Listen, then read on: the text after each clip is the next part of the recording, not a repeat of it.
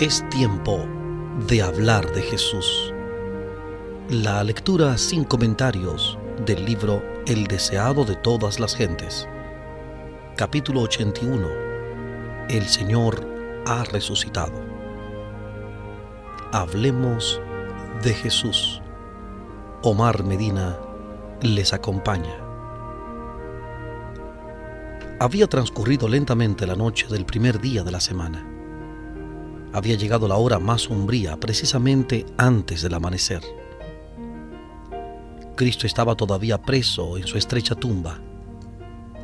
La gran piedra estaba en su lugar. El sello romano no había sido roto. Los guardias romanos seguían velando. Y había vigilantes invisibles. Huestes de malos ángeles se cernían sobre el lugar. Si hubiese sido posible, el príncipe de las tinieblas, con su ejército apóstata, habría mantenido para siempre sellada la tumba que guardaba al Hijo de Dios. Pero un ejército celestial rodeaba el sepulcro. Ángeles excelsos en fortaleza guardaban la tumba y esperaban para dar la bienvenida al príncipe de la vida. Y aquí fue hecho un gran terremoto, porque un ángel del Señor descendió del cielo Revestido con la panoplia de Dios, este ángel dejó los atrios celestiales. Los resplandecientes rayos de la gloria de Dios le precedieron e iluminaron su senda. Su aspecto era como un relámpago y su vestido blanco como la nieve. Y de miedo de él, los guardas se asombraron y fueron vueltos como muertos. ¿Dónde está, sacerdotes y príncipes, el poder de vuestra guardia? Valientes soldados que nunca habían tenido miedo al poder humano, son ahora como cautivos tomados sin espada ni lanza. El rostro que miran no es el rostro de un guerrero mortal, es la faz del más poderoso ángel de la hueste del Señor. Este mensajero es el que ocupa la posición de la cual cayó Satanás. Es aquel que en las colinas de Belén proclamó el nacimiento de Cristo.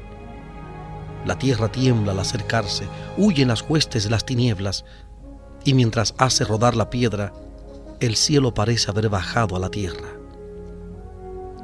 Los soldados le ven quitar la piedra como si fuese un canto rodado, y le oyen clamar, Hijo de Dios, sal fuera, tu Padre te llama. Ven a Jesús salir de la tumba y le oyen proclamar sobre el sepulcro abierto, Yo soy la resurrección y la vida Mientras sale con majestad y gloria, la huesta angélica se postra en adoración delante del Redentor y le da la bienvenida con cantos de alabanza. Un terremoto señaló la hora en que Cristo depuso su vida y otro terremoto indicó el momento en que triunfante la volvió a tomar. El que había vencido la muerte y el sepulcro salió de la tumba con el paso de un vencedor. Entre el bamboleo de la tierra el fulgor del relámpago y el rugido del trueno, cuando vuelva de nuevo a la tierra, sacudirá no solamente la tierra, mas aún el cielo. Hebreos capítulo 12, versículo 26. Hebreos 12, 26. Temblará la tierra vacilando como un borracho y será removida como una choza. Plegarse han los cielos como un libro, los elementos ardiendo serán deshechos, y la tierra y las obras que en ella están serán quemadas mas Jehová será la esperanza de su pueblo y la fortaleza de los hijos de Israel. Isaías capítulo 24 versículo 20, Isaías 24 20, Isaías 34 4, Isaías 34 4 y segunda de Pedro 3 10, segunda de Pedro 3 10, Joel 3 16, Joel 3 16. Al morir Jesús los soldados habían visto la tierra envuelta en tinieblas al mediodía. Pero en ocasión de la resurrección vieron el resplandor de los ángeles iluminar la noche, y oyeron a los habitantes del cielo cantar con grande gozo y triunfo. Has vencido a Satanás y las potestades de las tinieblas, has absorbido la muerte por la victoria. Cristo surgió de la tumba glorificado, y la guardia romana lo contempló sus ojos quedaron clavados en el rostro de aquel de quien se habían burlado tan recientemente. En este ser glorificado contemplaron al prisionero a quien habían visto en el tribunal, aquel para quien habían trenzado una corona de espinas.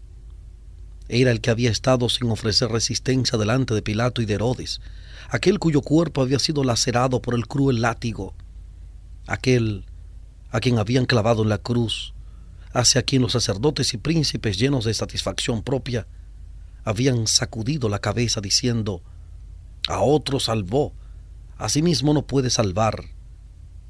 Mateo 27, 42. Mateo 27, 42. Era aquel que había sido puesto en la tumba nueva de José. El decreto del cielo había librado al cautivo. Montañas acumuladas sobre montañas y encima del sepulcro no podrían haberle impedido salir. Al ver a los ángeles y al glorificado Salvador, los guardias romanos se habían desmayado y caído como muertos. Cuando el séquito celestial quedó oculto de su vista, se levantaron y tan prestamente como los podían llevar sus temblorosos miembros, se encaminaron hacia la puerta del jardín. Tambaleándose como borrachos, se dirigieron apresuradamente a la ciudad contando las nuevas maravillosas a cuantos se encontraban. Iban a donde estaba Pilato, pero su informe fue llevado a las autoridades judías, y los sumos sacerdotes y príncipes ordenaron que fuesen traídos primero a su presencia.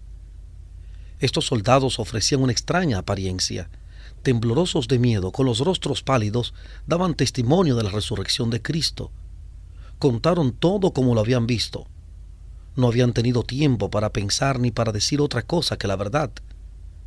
Con dolorosa entonación dijeron, fue el Hijo de Dios quien fue crucificado. Hemos oído a un ángel proclamarle Majestad del cielo, Rey de gloria. Los rostros de los sacerdotes parecían como de muertos. Caifás procuró hablar. Sus labios se movieron, pero no expresaron sonido alguno. Los soldados estaban por abandonar la sala del concilio cuando una voz los detuvo. Caifás había recobrado por fin el habla. Esperen, esperen exclamó, no digan a nadie lo que han visto. Un informe mentiroso fue puesto entonces en boca de los soldados. Digan, ordenaron los sacerdotes, sus discípulos vinieron de noche y le hurtaron durmiendo nosotros. En esto los sacerdotes se excedieron. ¿Cómo podían los soldados decir que mientras dormían los discípulos habían robado el cuerpo? Si estaban dormidos, ¿cómo podían saberlo? Y si los discípulos hubiesen sido culpables de haber robado el cuerpo de Cristo, ¿no habrían tratado primero los sacerdotes de condenarlos? ¿O si los centinelas se hubiesen dormido al lado de la tumba, ¿no habrían sido los sacerdotes los primeros en acusarlos ante Pilato? Los soldados se quedaron horrorizados al pensar en atraer sobre sí mismos la acusación de dormir en su puesto. Era un delito punible de muerte ¿Debían dar falso testimonio, engañar al pueblo y hacer peligrar su propia vida? ¿Acaso no habían cumplido su penosa vela con alerta vigilancia? ¿Cómo podrían soportar el juicio aún por el dinero si se perjuraban? A fin de acallar el testimonio que temían, los sacerdotes prometieron asegurar la vida de la guardia, diciendo que Pilato no deseaba más que ellos que circulase un informe tal. Los soldados romanos, vendieron su integridad a los judíos por dinero. Comparecieron delante de los sacerdotes cargados con muy sorprendente mensaje de verdad.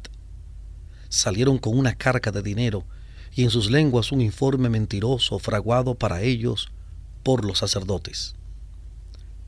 Mientras tanto, la noticia de la resurrección de Cristo había sido llevada a Pilato.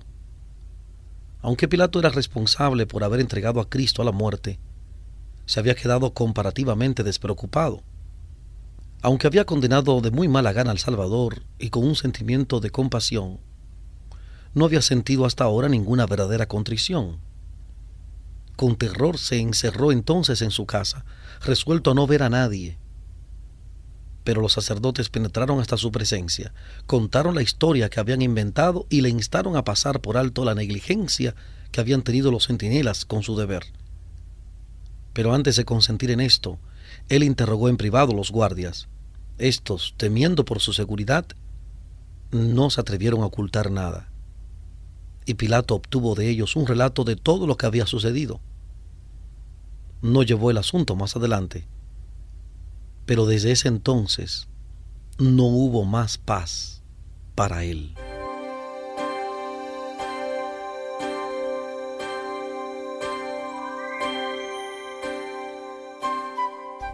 Estamos presentando la lectura sin comentarios del capítulo 81 del libro El deseado de todas las gentes. Capítulo 81. El Señor ha resucitado. En Hablemos de Jesús.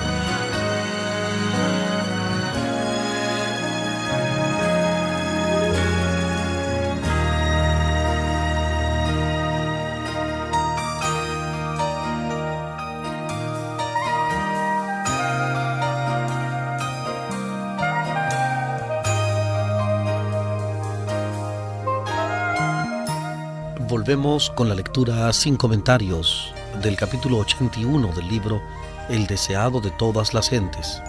Capítulo 81. El Señor ha resucitado.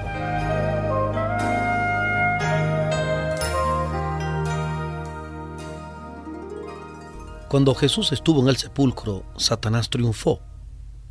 Se atrevió a esperar que el Salvador no resucitase. Exigió el cuerpo del Señor y puso su guardia en derredor de la tumba, procurando retener a Cristo preso. Se airó acerbamente cuando sus ángeles huyeron al acercarse el mensajero celestial.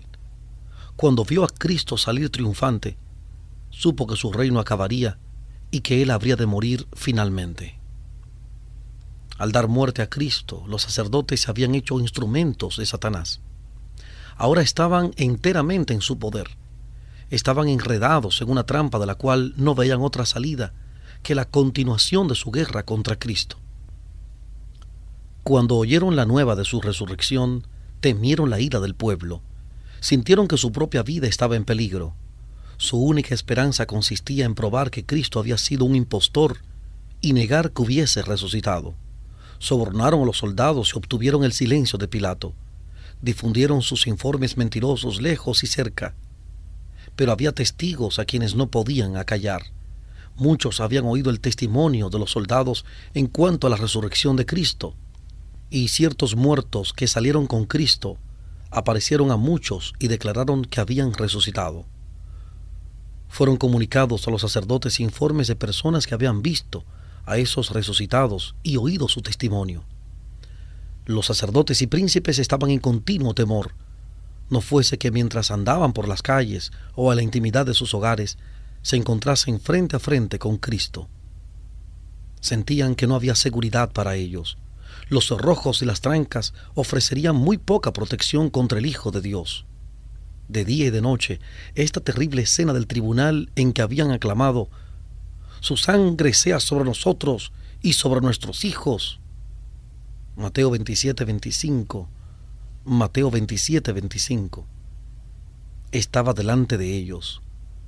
Nunca más se habría de desvanecer de su espíritu el recuerdo de esa escena. Nunca más volvería a sus almohadas el sueño apacible. Cuando la voz del poderoso ángel fue oída junto a la tumba de Cristo diciendo, Tu Padre te llama, el Salvador salió de la tumba por la vida que había en él. Quedó probada la verdad de sus palabras. Yo pongo mi vida para volverla a tomar. Tengo poder para ponerla y tengo poder para volverla a tomar. Entonces se cumplió la profecía que había hecho a los sacerdotes y príncipes. Destruyan este templo y en tres días lo levantaré. Juan capítulo 10 versículos 17 y 18 Juan 10, 17 y 18 y capítulo 2, versículo 19. Sobre la tumba abierta de José, Cristo había proclamado triunfante, Yo soy la resurrección y la vida. Únicamente la divinidad podía pronunciar estas palabras. Todos los seres creados viven por la voluntad y el poder de Dios. Son receptores dependientes de la vida de Dios. Desde el más sublime serafín hasta el ser animado más humilde, todos son renovados por la fuente de la vida. Únicamente el que es uno con Dios podía decir, tengo poder para poner mi vida y tengo poder para volverla a tomar. En su divinidad Cristo poseía el poder de quebrar las ligaduras de la muerte. Cristo resucitó de entre los muertos como primicia de aquellos que dormían estaba representado por la gavilla agitada y su resurrección se realizó en el mismo día en que esa gavilla era presentada delante del Señor. Durante más de mil años se había realizado esta ceremonia simbólica. Se juntaban las primeras espigas de grano maduro de los campos de la mies y cuando la gente subía a Jerusalén para la Pascua, se agitaba la gavilla de primicias como ofrenda de agradecimiento delante de Jehová.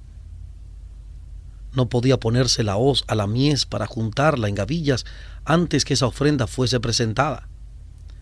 La gavilla dedicada a Dios representaba la mies. Así también Cristo, las primicias, representaba la gran mies espiritual que ha de ser juntada para el reino de Dios. Su resurrección es símbolo y garantía de la resurrección de todos los justos muertos, porque si creemos que Jesús murió y resucitó, así también traerá Dios con él a los que durmieron en Jesús. Primera de Tesalonicenses capítulo 4 versículo 14. Primera de Tesalonicenses 4 14. Al resucitar Cristo, sacó de la tumba una multitud de cautivos. El terremoto ocurrido en ocasión de su muerte había abierto sus tumbas y cuando Él resucitó salieron con Él. Eran aquellos que habían sido colaboradores con Dios y que a costa de su vida habían dado testimonio de la verdad. Ahora iban a ser testigos de aquel que los había resucitado. Durante su ministerio Jesús había dado la vida a algunos muertos, había resucitado al hijo de la viuda de Naín, a la hija del príncipe y a Lázaro pero estos no fueron revestidos de inmortalidad. Después de haber sido resucitados, estaban todavía sujetos a la muerte. Pero los que salieron de la tumba en ocasión de la resurrección de Cristo fueron resucitados para vida eterna. Ascendieron con Él como trofeos de su victoria sobre la muerte y el sepulcro.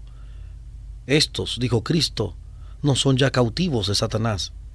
Los he redimido, los he traído de la tumba como primicias de mi poder para que estén conmigo donde yo esté y no vean nunca más la muerte ni experimenten dolor. Estos entraron en la ciudad y aparecieron a muchos declarando, Cristo ha resucitado de los muertos y nosotros hemos resucitado con él. Así fue inmortalizada la sagrada verdad de la resurrección. Los santos resucitados atestiguaron la verdad de las palabras, tus muertos vivirán junto con mi cuerpo muerto resucitarán. Su resurrección ilustró el cumplimiento de la profecía. Despierten y canten, moradores del polvo, porque tu rocío, cual rocío de hortalizas, y la tierra echará a los muertos. Isaías capítulo 26, versículo 19. Isaías 26, 19.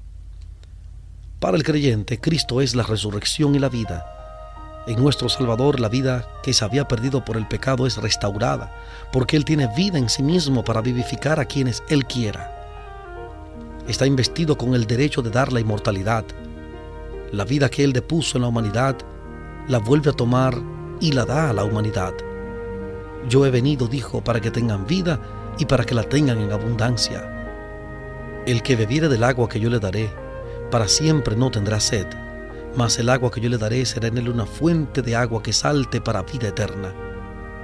El que come mi carne y bebe mi sangre tiene vida eterna, y yo le resucitaré en el día postrero. Juan capítulo 10, versículo 10, Juan 10, 10, 4, 14, 4, 14 y 6, 54, 6, 54. Para el creyente la muerte es asunto trivial Cristo habla de ella como si fuera de poca importancia. El que guardare mi palabra no verá muerte para siempre, no gustará muerte para siempre. Para el cristiano la muerte es tan solo un sueño, un momento de silencio y tinieblas. La vida está oculta con Cristo en Dios y cuando Cristo, vuestra vida, se manifieste, entonces vosotros también seréis manifestados con Él en gloria. Juan capítulo 8 versículos 50 y 52. Juan 8, 50 52. Colosenses 3.4. Colosenses 3.4. La voz que clamó desde la cruz, consumado es, fue oída entre los muertos, atravesó las paredes de los sepulcros y ordenó a los que dormían que se levantasen. Así sucederá cuando la voz de Cristo sea oída desde el cielo esa voz penetrará en las tumbas y abrirá los sepulcros, y los muertos en Cristo resucitarán. En ocasión de la resurrección de Cristo, unas pocas tumbas fueron abiertas, pero en su segunda venida, todos los preciosos muertos oirán su voz y surgirán a una vida gloriosa e inmortal. El mismo poder que resucitó a Cristo de los muertos resucitará a su iglesia y la glorificará en él por encima de todos los principados y potestades, por encima de todo nombre que se nombra, no solamente en este mundo, sino también en el mundo venidero.